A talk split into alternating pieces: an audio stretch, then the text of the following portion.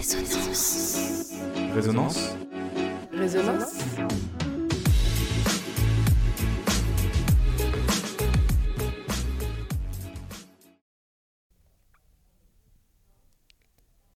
Elle fait peur mais fascine. Au cœur de nombreux fantasmes, la mort intrigue. Commune à tous les êtres vivants, certains ont décidé d'en faire leur métier. Les uns ouvriers de la connaissance, les autres artisans de la mémoire, ils sont souvent l'objet de préjugés. Pourtant, la réalité est bien différente pour ces professionnels méconnus du grand public. La mort, mon quotidien, épisode 3.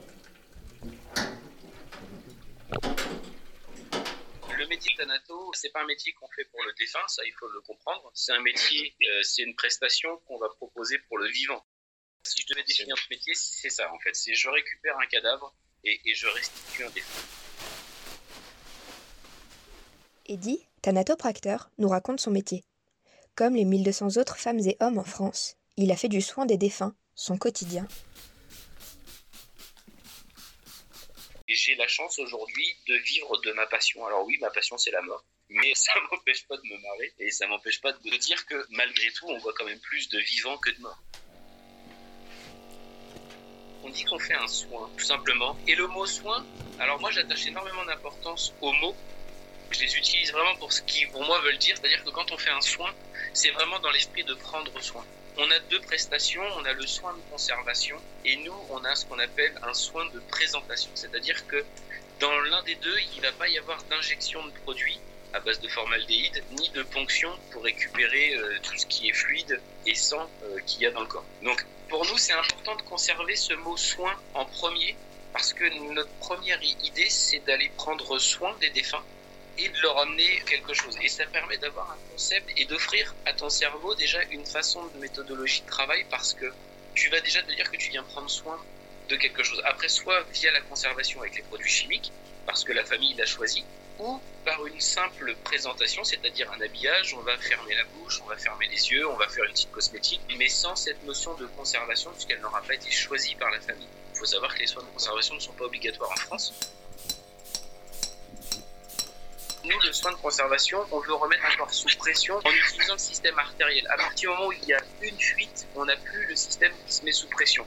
C'est comme si vous prenez un tuyau avec un coude, coude à 40 comme ça. Si tu as des petits morceaux de sang qui sont un petit peu coincés ou de, de, saleté dans le tuyau, tu vas mettre beaucoup de pression. Donc il faut que le tuyau à l'autre bout il soit bien fermé pour que la pression elle vienne bien le pousser.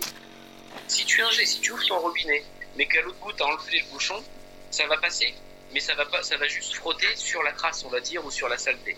Eh bien, en fait, un soin de, conservation, c'est exactement ça. À partir du moment où il manque un organe, c'est-à-dire que le circuit il est plus fermé, tu perds cette mise sous pression. Donc, en plus, on intervient essentiellement sur les carotides pour traiter la tête, pour avoir une belle tête qui soit bien revenue avec plus de cyanose, donc de, ou de lividité, donc les choses un peu violettes, violacées.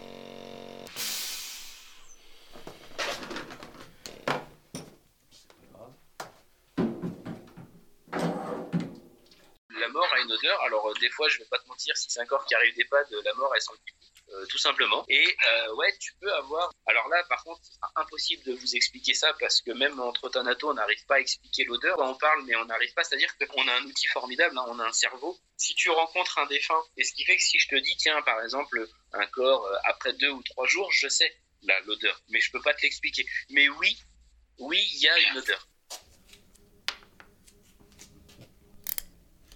Le thanatopracteur travaille pour les proches du défunt. L'important n'est pas de savoir ce qu'il est capable de faire, mais ce qui pourra aider la famille à faire son deuil. Il y a l'éthique et il y a l'ego. Il est souvent possible de se dire oui, mon ego me fait dire que je peux faire ça. Ouais, ok. Mais ça, ça apporte quelque chose à la famille. Le seul intérêt, c'est qu'est-ce qu'on peut apporter à la famille. Est-ce que de ne pas toucher le corps parce qu'il est trop meurtri va permettre un meilleur recueillement parce qu'on va leur proposer quelque chose de plus simple, c'est-à-dire malheureusement fermer le cercueil, de mettre une photo, mais également on va aller plus loin, c'est qu'on ne va pas leur facturer cette prestation. Donc on ne va pas rajouter la, partie financière sur de la tristesse pour ne pas en plus obtenir un résultat qui pourrait conditionner leur deuil. Donc ça c'est extrêmement important, c'est de comprendre la psychologie du deuil et de savoir où est-ce qu'on doit placer ces curseurs éthiques.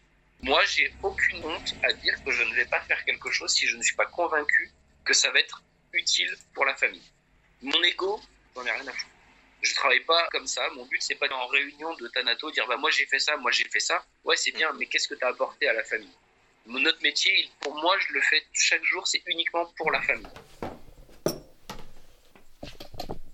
C'est un métier où on est tout seul. On est tout seul à manipuler des défunts qui fassent 100 kg, 110 kg, 120 kg. On est tout seul à manipuler des, des défunts pour les présenter de la manière la plus digne possible. Et le seul bien, dans 99% des cas, le premier regard de notre travail, c'est celui de la famille. Donc autant te dire que tu n'as qu'une seule fois l'occasion de faire une bonne chose. Quoi. Parce qu'après, on arrive à la famille qui te dit bah, je ne suis pas satisfait de ci ou ça. Par contre, je ne vais pas vous mentir, ça vous demande une grande, grande confiance en soi parce qu'il faut être certain que ce qu'on a fait, c'était ce qu'on pensait être le mieux. Faire de son mieux, la marche à suivre des thanatopracteurs, même lorsque les situations les plus graves se présentent à eux. Aller auprès d'une famille habiller le, petit ou la petite, euh, c'est déjà, déjà, ça me coûte. Mm. Vraiment, ça me coûte humainement. Euh, la dernière fois que je suis intervenu, c'était il y a même pas trois mois et c'était sur une petite de 18 mois. Je suis pas là pour ça. Je me suis pas levé pour faire ce métier. Ça m'arrive. Je le gère. Mais déjà, je le gère d'une manière très simple. C'est que, un, je ne facture pas. C'est impossible pour moi de gagner de l'argent sur le dos d'un enfant. Deux, je fais le minimum possible pour ne pas avoir utilisé d'aiguille, pour ne pas avoir à ponctionner un corps qui pourrait avoir des écoulements. Si je sens que c'est jouable, que ce soit sans, je vais surtout ne pas le faire. Et je vais vraiment juste faire le minimum. En plus, les bébés ont une peau telle que la cosmétique ne tient pas. Il n'y a pas très longtemps, euh, je me suis retrouvé avec quelqu'un et quand je l'ai déshabillé, j'ai eu un petit pincement parce que je me suis dit c'est pas normal d'avoir un chiffre de tatoué à cet endroit-là et finalement j'étais ah devant euh, quelqu'un qui a vécu euh, les camps de concentration et qui avait tu sais le, tatouage. Et, je peux t'assurer que là que tu le veuilles ou non tu peux plus traiter le corps de la même manière. Je veux pas dire que celui-ci tu veux le respecter plus que les autres mais il se passe quelque chose dans ton tu sais dans ta dans ta façon d'interagir. Je suis un peu ému je suis désolé mais ça c'est des choses qui sont poignantes parce que on le vit pas souvent tu vois on le vit une fois deux fois dans ta carrière mais mm. en 2020, réussir à croiser des gens qui ont encore connu cette, cette partie hyper compliquée de l'histoire et puis qui, perdure aujourd'hui avec tout ce qu'on voit au quotidien, c'est vraiment, euh, ouais, on est, on est, des fois, on est, on, est témoin euh, de cette violence. Même si mon but c'est pas d'aller traiter des corps meurtris, mais c'est de, de prendre en compte qu'on va tomber sur des petites histoires qui paraissent peut-être anodines, et, là on est tombé sur quelqu'un qui a été euh, qui a été déporté, quoi. Alors que son corps, il a fini sa vie, on va peut-être dire normalement. Suis pas croyant déjà de base, et vu ce que je fais auprès des corps, clairement la mort elle peut pas être spirituelle, étant donné que moi la mort je la touche, la mort elle est palpable, la mort elle a une image et l'avantage que j'ai c'est que la mort elle a une image avant et après. Moi les morts, les disparus, je n'en parle pas beaucoup. Alors j'écris sur eux, je titille mes sujets tabous. Ce grand mystère qui nous attend, notre ultime point commun à tous, qui fait concours après la vie, sachant que la mort est à nos trousses. C'est pas vraiment des fantômes, mais leur absence est tellement forte qu'elle crée en nous une présence qui nous rend faibles ou nous supporte. C'est ceux qu'on a aimés qui créent un vide presque infini, qu'inspirent des textes premier degré. Faut dire que la mort manque d'ironie.